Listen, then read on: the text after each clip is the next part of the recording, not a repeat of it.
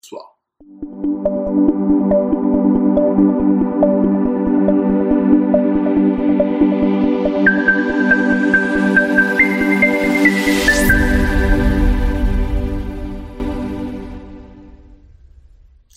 Sem dúvida, a principal disfunção sexual pela qual os pacientes nos procuram aqui no consultório é o problema da disfunção erétil. A disfunção erétil, ela é um problema, é uma disfunção sexual muito frequente dentre os homens. É, existem alguns dados que falam que acima de 45% dos homens com mais de 50 anos sofrem de algum grau de disfunção erétil. A disfunção erétil ela não é um mal exclusivo dos homens mais idosos. Existem alguns homens mais jovens que também sofrem desse tipo de problema. Nem sempre aquelas falhas eventuais que podem acontecer, o paciente vai acabar se enquadrando no problema de ter uma disfunção erétil. Né? Falhar vez ou outra é uma coisa que é extremamente normal.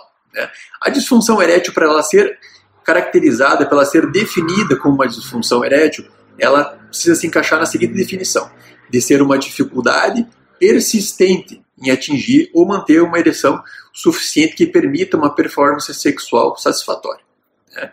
E uh, existe uma, uma, definição na qual a gente admite que essa disfunção, para ela ser caracterizada como uma disfunção erétil, ela tem que acontecer no mínimo nos últimos seis meses.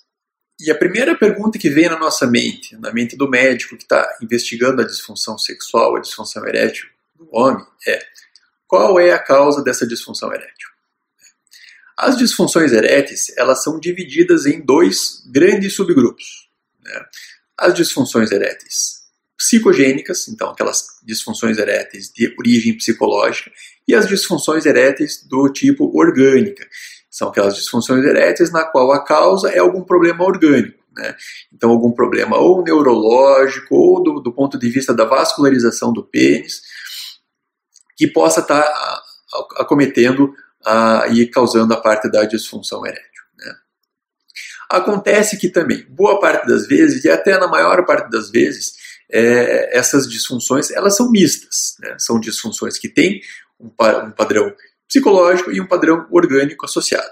É, mas é importante a gente tentar descobrir qual que é a, a causa inicial, a causa primária.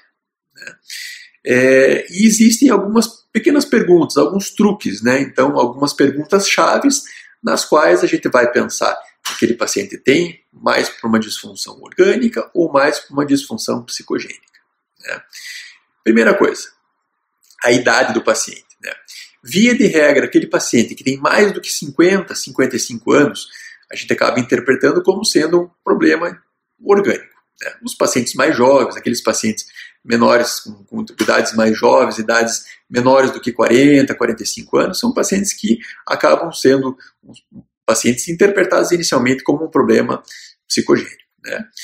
Disfunção erética aconteceu de um, um início abrupto, né? aquela disfunção que de uma hora para outra, de uma semana para outra, as coisas começaram a não dar certo, começaram a falhar e de uma hora para outra começou a piorar bastante. Né? Essa disfunção é uma disfunção que tem um padrão mais psicogênico. Né? Ao contrário das disfunções orgânicas, que são aquelas que têm um início gradual, onde o paciente, ao longo de muitos e muitos anos, eles vêm, vêm percebendo que as coisas, que a ereção já não está numa qualidade tão boa como era antigamente. Né? Presença de comorbidades. Né?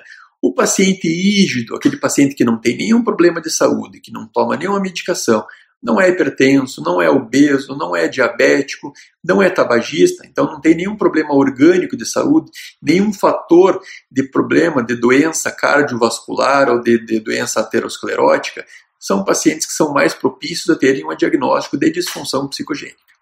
Já naqueles pacientes que têm problemas de saúde, não, paciente hipertenso, paciente diabético, paciente obeso, tabagista, sedentário, são pacientes que, via de regra, a gente acaba interpretando como são, sendo pacientes que têm uma disfunção erétil orgânica.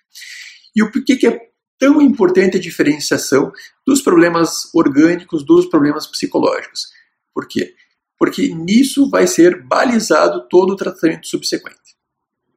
E nos próximos dias a gente vai abordar os problemas psicológicos e os problemas orgânicos. E o que, que é possível fazer para tentar melhorar a vida sexual e a qualidade da, da ereção desses nossos pacientes.